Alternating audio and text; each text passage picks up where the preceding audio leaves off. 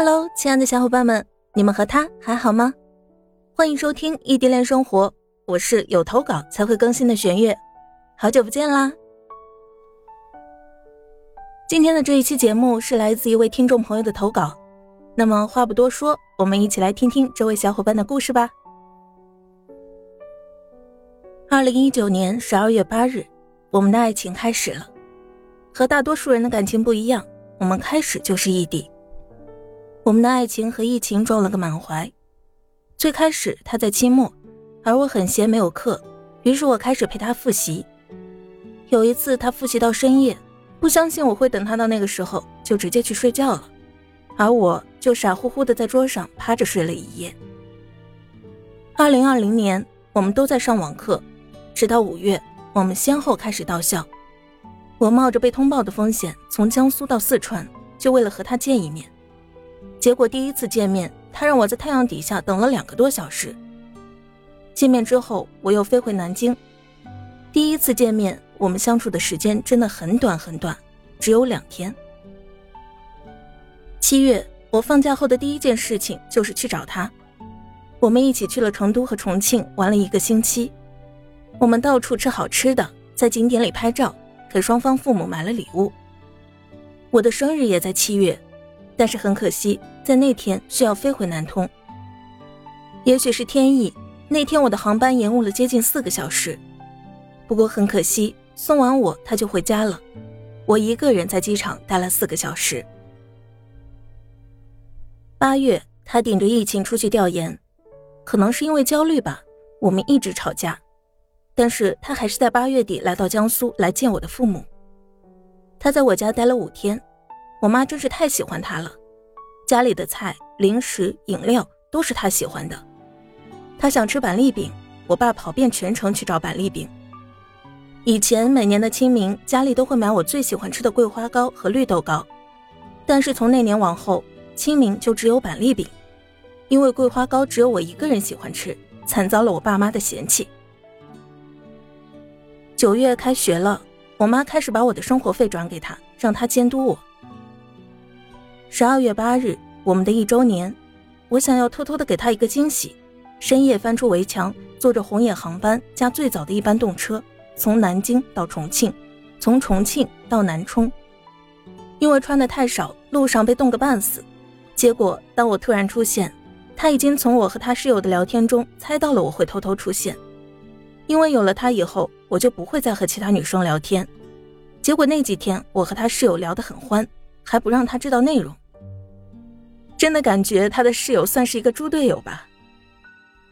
我在南充待了五天，结果第三天却因为吃了不干净的东西拉肚子，拉到虚脱，真的是把他吓坏了。还好后来慢慢的恢复了。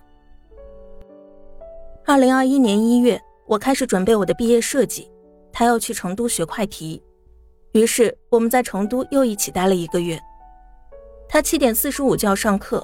所以我六点半起床给他做早饭，然后把他送到培训机构，之后我再去买菜、收拾屋子、做午饭，中午把他接回来吃午饭，小憩一会儿后再送他去画画，晚上再去接他。他手绘真的好慢，所以晚上时常还需要熬夜画图，但是因为我的存在，他可以一边泡脚一边画手绘，每天每顿吃的还不重样，因为我真的很会做饭。和他一起的同学都羡慕死他了。后来他的空间里多了一个相册，叫“老婆大人的菜单”。二零二一年四月，他因为课少来南京陪了我一个月，我们一起去看了鸡鸣寺的樱花，看石臼湖的春色，在狗咖和狗狗们打成一片。钢铁直男的我从来没有正儿八经的逛过街，以为逛街就是走路，在新街口把他逛得累到委屈的哭了。现在想起来，真的是很内疚呢。二零二一年六月，我毕业了，他还剩一年。暑假他又来江苏了，待了接近半个月，给我妈妈过了一个最幸福的生日。但是，我和疫情撞了一个满怀，在南京遇到了疫情，导致了我的驾照一直考到了九月底。考完驾照的第一件事情就是去成都落户租房。提车一气呵成，我原本以为我们的美好生活可以就此开始，结果成都又遇到了疫情，导致我没有能够顺利的入职。因为考研有退役士兵的计划，这几年因为疫情又会特别麻烦，于是我就决定开始考研。二零二一年十月，他带着他妹妹来成都玩，我用我的菜征服了他的妹妹。二零二一年十二月，他带着他室友来成都考研，我用我的菜征服了他的室友。二零二二年，我一个人在成都过完年后就回到了南通，开始全力备战考研。我们也再也没有见过面。其实除了见面的日子，就算异地，我们也很甜。和异性的聊天都会截屏给对方看，做各种事也都有报备。过节和过纪念日也都会给对方送礼物。我给了他他最想要的安全感和被宠着的感觉。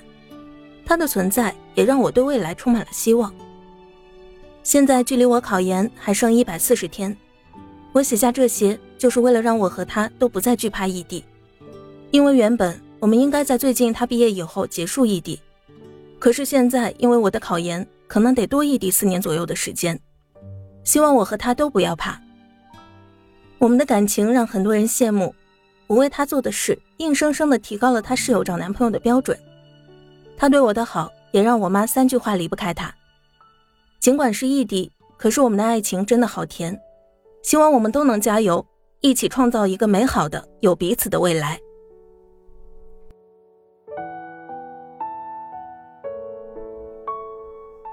哎呀，又是羡慕别人爱情的一天呀！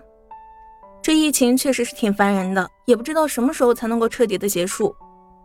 我也是因为疫情的原因，所以去年暑假从上海回到了老家。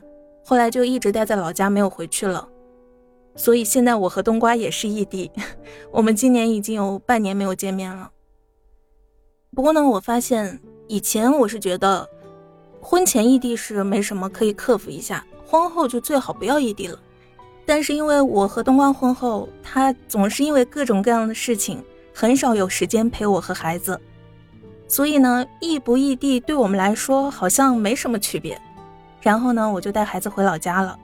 在老家，我可以做的事情更多。有事的时候可以给我爸妈帮帮忙，没事的时候呢，可以做做手工、录录音。老家有我的录音室和手工室，所以我就想赖在老家，不想回去了。等他什么时候在外面稳定下来，或者什么时候想通了回来再说吧。就文章里面的内容来看，我相信就算再多四年异地的时间，你们也一定可以克服的。加油吧！这边投稿其实一个月前就已经在我的邮箱了，但是因为一个月前我正在准备考试，然后笔试、面试、政审、体检一系列的事情，同时还有两本书要更新，所以我就一直拖拖拖拖到了今天才录，不好意思啊。哦，对了，还有一件事情，之前我建了一个 QQ 的异地恋生活听友交流群，但是年初的时候我已经给它解散了，因为群里。几乎没什么人说话，所以就给他解散了。嗯，大家不用再去加那个群了。如果想要投稿的话，可以私信我，或者直接发送我的 QQ 邮箱。我的邮箱是幺零二四四二四幺零二 QQ 点 com。